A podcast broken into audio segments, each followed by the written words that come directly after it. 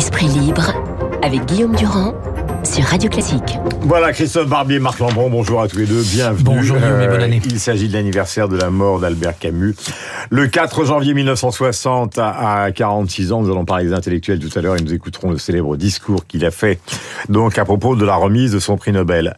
Un mot cette affaire des retraites sur un sujet qu'on n'a pas abordé avec Madame Pénicaud. On voit bien que la tension est à son compte, qu'on ne sait pas très bien si des centaines de milliers de personnes vont descendre dans la rue sous forme syndicale ou sous forme spontanée. Euh, si le projet va passer par le 49 froid, tout ça, ce sont des sujets techniques extrêmement importants, mais le président de la République, semble-t-il, tient donc à cet âge pivot. Il y a un autre argument dont on n'a pas parlé avec Madame Pénicaud, que je voulais vous soumettre tous les deux, euh, c'est l'argument euh, Luc Levaillant dans Libération hier, qui disait au fond, il y a quelque chose de paradoxal dans cette réforme des retraites, c'est qu'elle est en train d'intervenir à un moment où du côté des Français, justement, après le Covid et après le travail à distance, ils sont encore moins prêts qu'ils ne l'étaient avant à accepter cette forme euh, de mobilisation ou de travail. Christophe on veut faire travailler plus longtemps des Français qui demandent une redéfinition de ce qu'est le travail. En effet, il y a ce phénomène de grande démission, mais il y a aussi surtout l'exigence de la revendication de redéfinir le travail. C'est quoi le travail? C'est être au bureau ou c'est être chez soi? Le télétravail, vous en avez parlé. C'est euh, euh, tant d'heures par semaine toutes les semaines ou un peu moins quand il fait beau et un peu plus quand on est l'hiver? C'est toute une carrière dans une entreprise ou c'est au contraire gérer ma petite entreprise personnelle en faisant des factures à mes différents euh, commanditaires?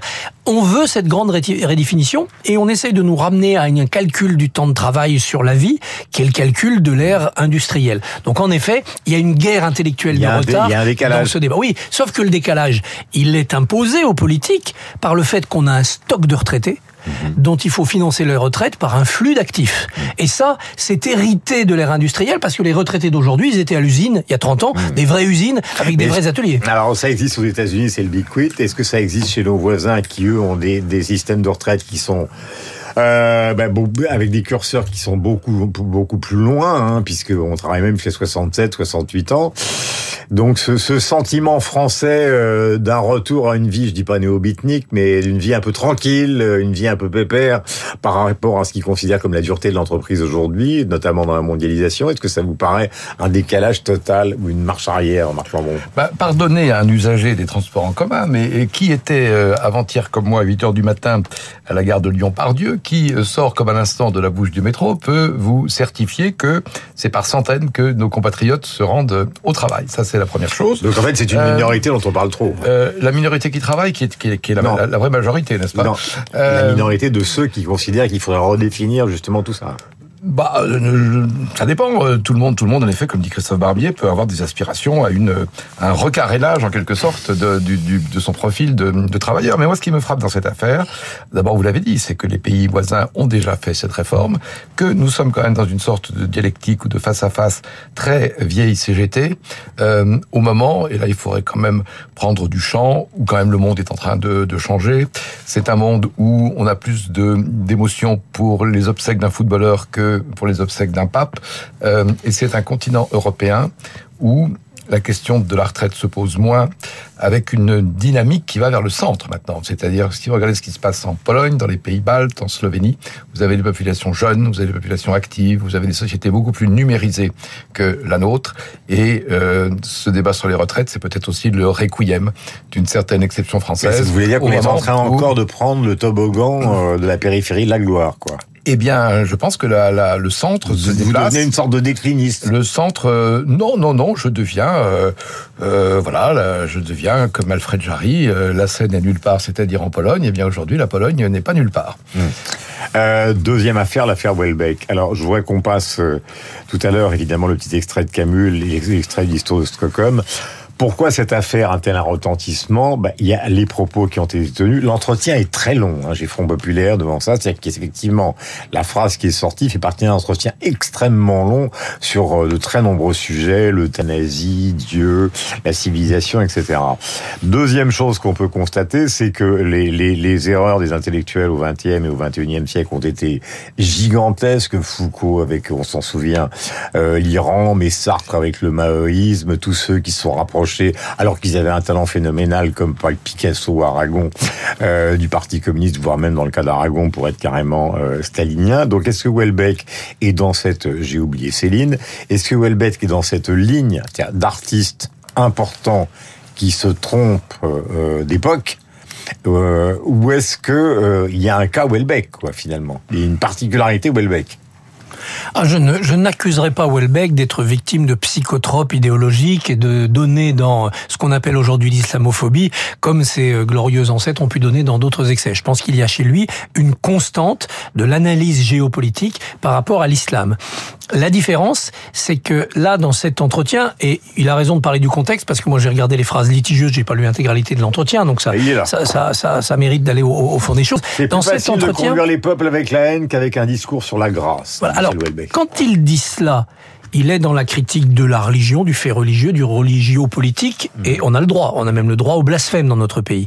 En revanche, quand il vient dire que les Français de souche veulent que les musulmans arrêtent de les voler, Là, il est dans l'attaque contre une communauté, il est dans l'attaque presque ad hominem, il est dans un préjugé. Et là, c'est à mon avis intellectuellement faux et euh, éventuellement judiciairement contestable puisqu'il est, mmh. il est traîné dans les tribunaux. Mais là, je pense qu'on a un nouveau Welbeck. Regardez, quand, quand vous regardez plateforme, soumission, il y a, y a, une forme de constante euh, chez Welbeck de grande crainte géopolitique de cet islam-là.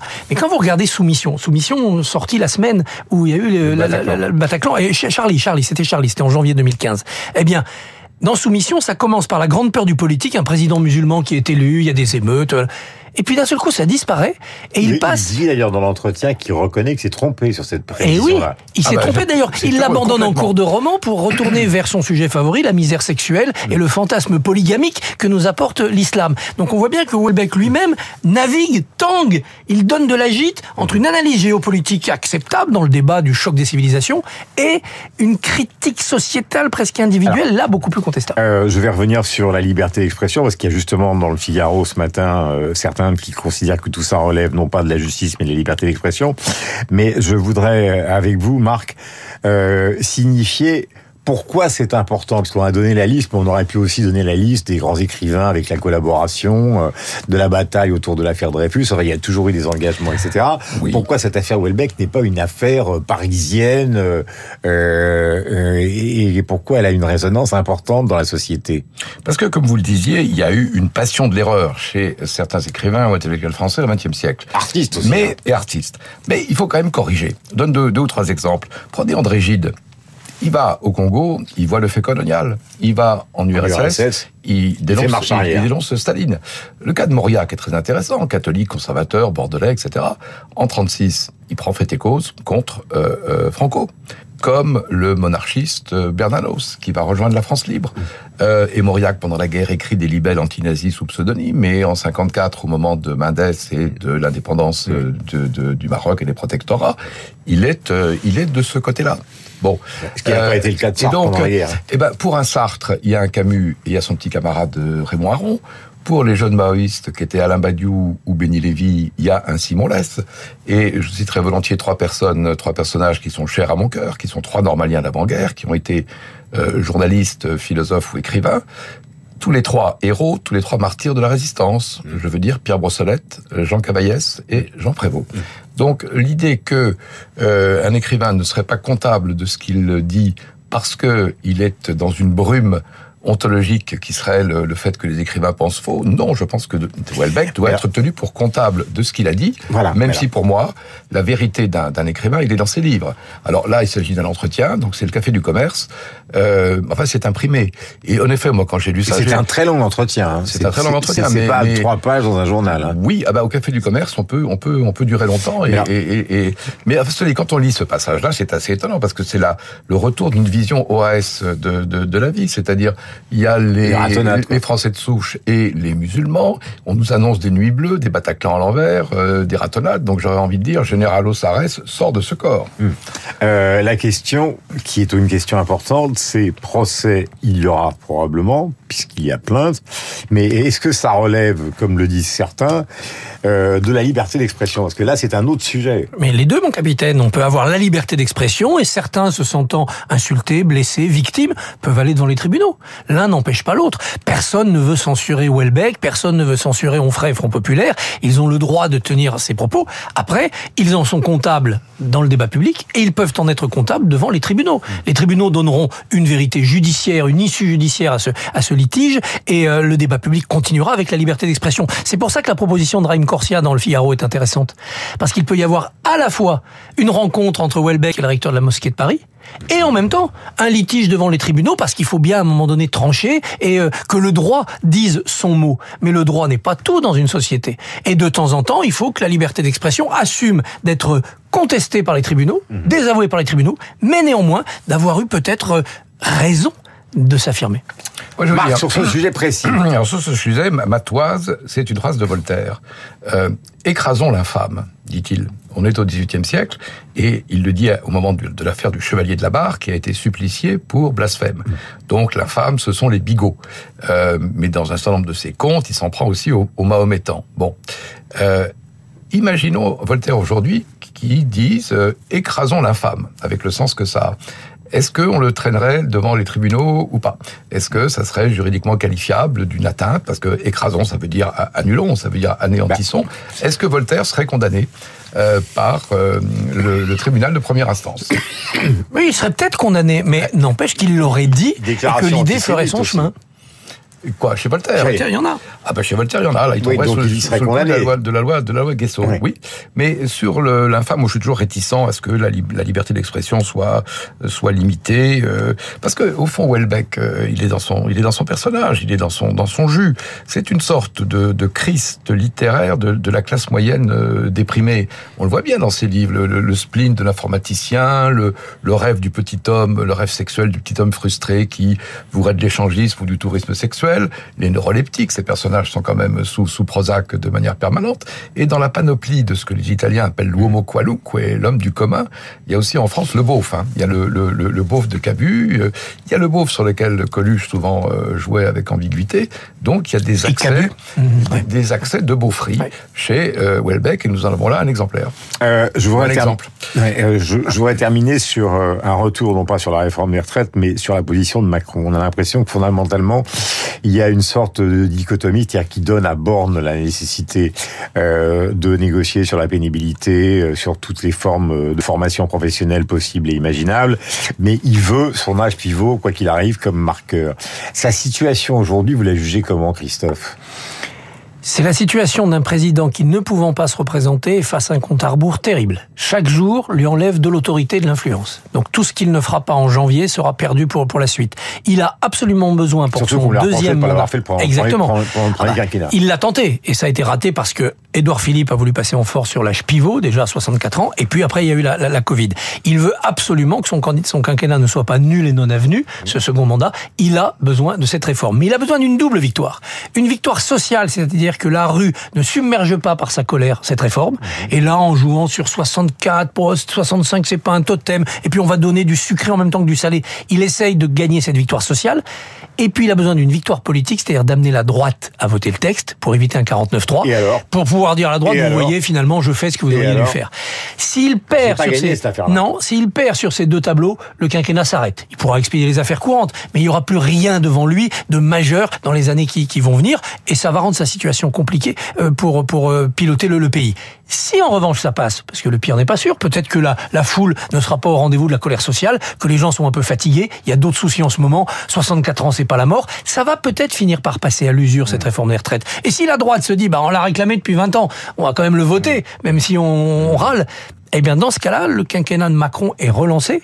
Ça donne de la visibilité à Borne et ça lui permet quand même d'inscrire un peu sa, sa, trace sur ce deuxième mandat. Vous avez écouté tout à l'heure Muriel Pénicaud, elle disait qu'il y a quand même tout un contexte aussi qui est qui n'est pas le même que celui qu'on connaissait il y a cinq ans, à savoir oui. l'inflation, la guerre en Ukraine, les boulangers dans la rue, les jeunes qui appellent à manifester avant même les syndicats, donc toute une espèce de mousse euh, qui est une mousse anti-institutionnelle qui a fait quand même le sel des gilets jaunes au départ. C'est parti de de quelque chose chose qu'on ne prévoyait pas du tout. On redoute en ce moment le, bonnet blanc du mitron.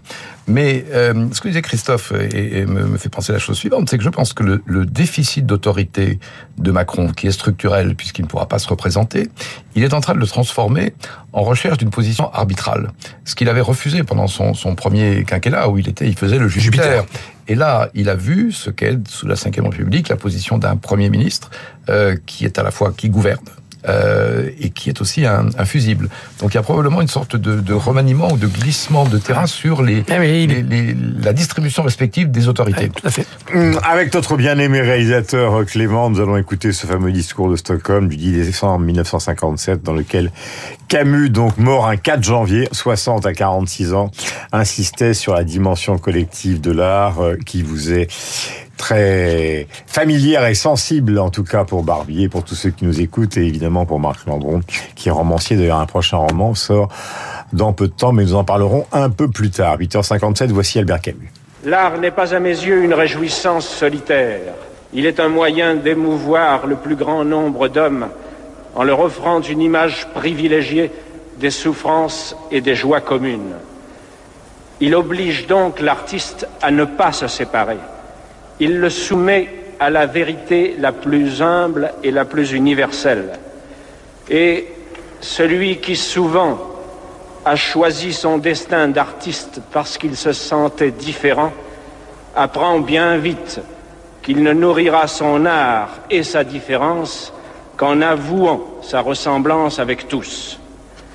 L'artiste se forge dans cet aller-retour perpétuel de lui aux autres, à mi-chemin de la beauté dont il ne peut se passer et de la communauté à laquelle il ne peut s'arracher. C'est pourquoi... Voilà Albert Camus, donc extrait de ce fameux discours de Stockholm qui résonne, je l'espère, chez vous ce matin.